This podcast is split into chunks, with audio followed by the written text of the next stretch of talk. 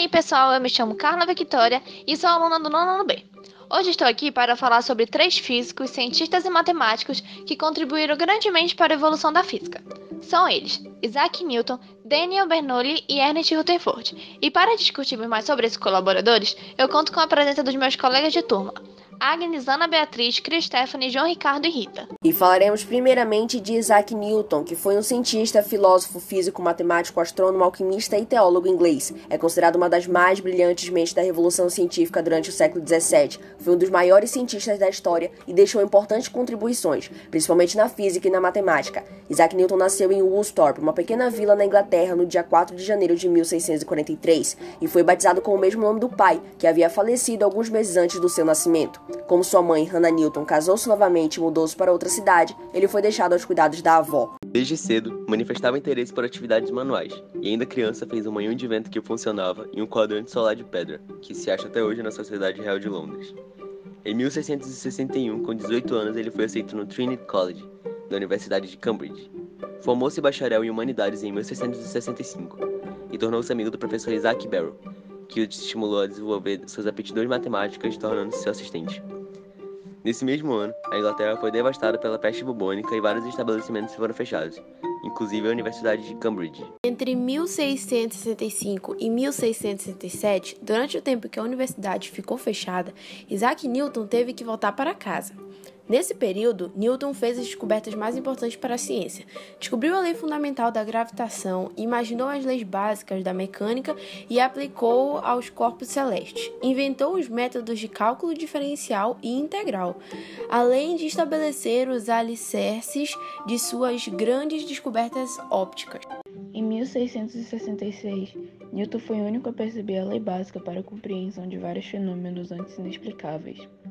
Ao cair da árvore, a mais célebre maçã da história da ciência motivou em Newton a ideia de gravitação universal, onde chegou à descoberta de uma das mais importantes leis científicas.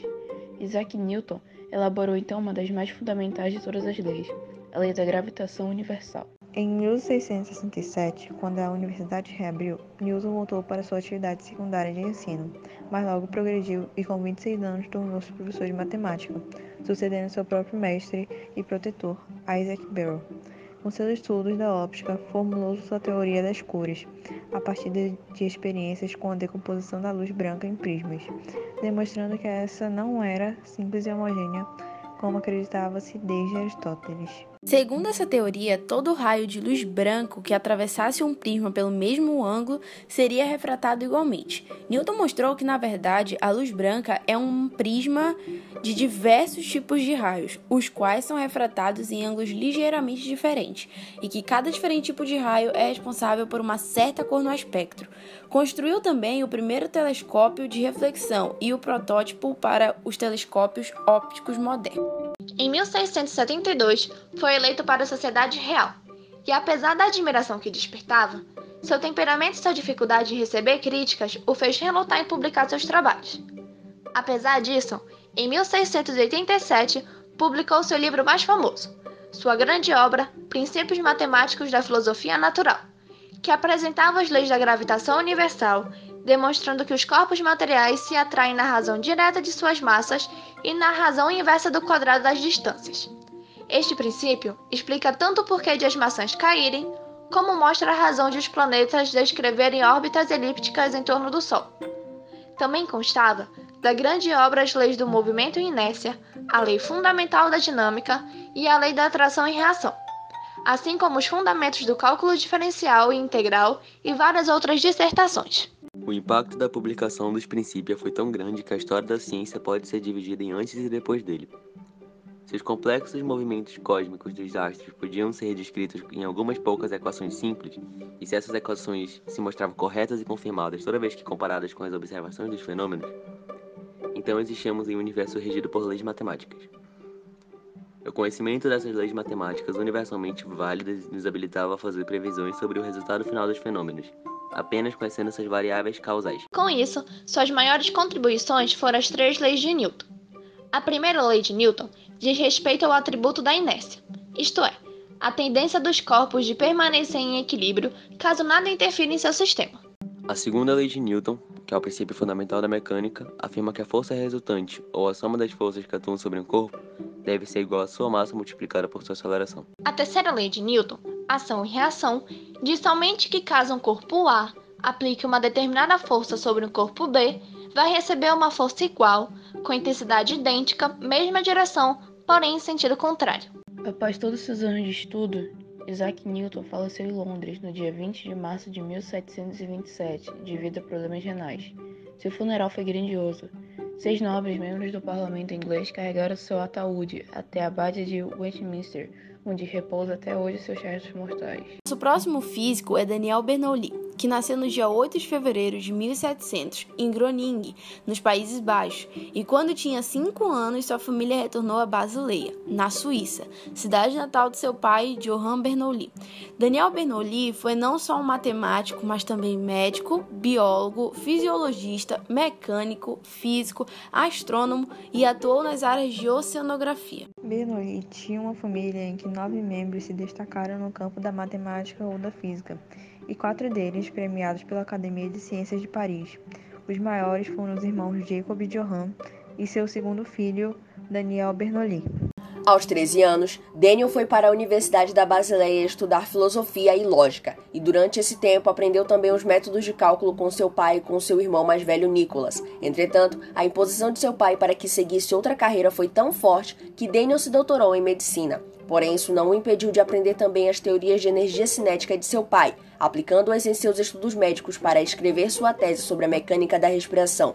Assim como o pai, Daniel aplicou a física e a matemática para obter doutorado em medicina. Em 1724, publicou Exercícios Matemáticos, seu primeiro trabalho, onde apresentou quatro tópicos: probabilidade, fluxo de água, equação diferencial de Riccati e geometria de figuras limitadas por dois arcos e um círculo. Em 1725, Daniel Bernoulli foi convidado junto com seu irmão Nicholas para lecionar mecânica, física e medicina na Academia de Ciência de São Petersburgo, na Rússia, e depois de oito meses, seu irmão veio a falecer.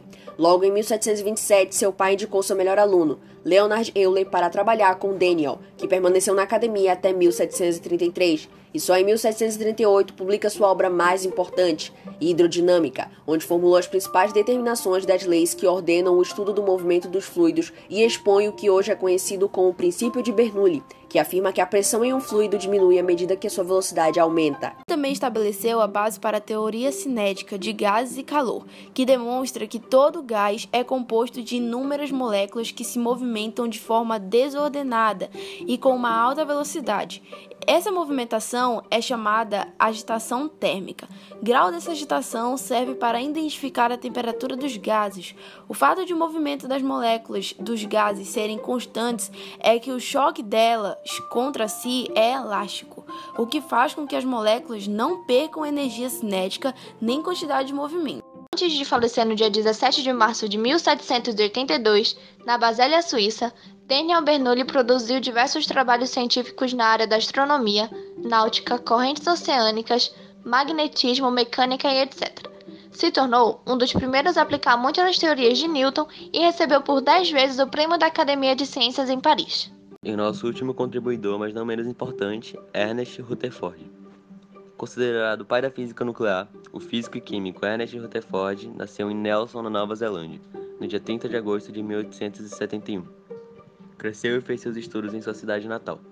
Em 1893, graduou-se em Matemática e Física na Universidade de Wellington. Através de um concurso, ganhou uma bolsa de estudos que o levou à Universidade de Cambridge, na Inglaterra. No laboratório Cambridge, em Brandis, com a orientação do físico Joseph John Thomson, descobridor dos elétrons, ele realizou pesquisa sobre o movimento das partículas eletricamente carregadas, os íons.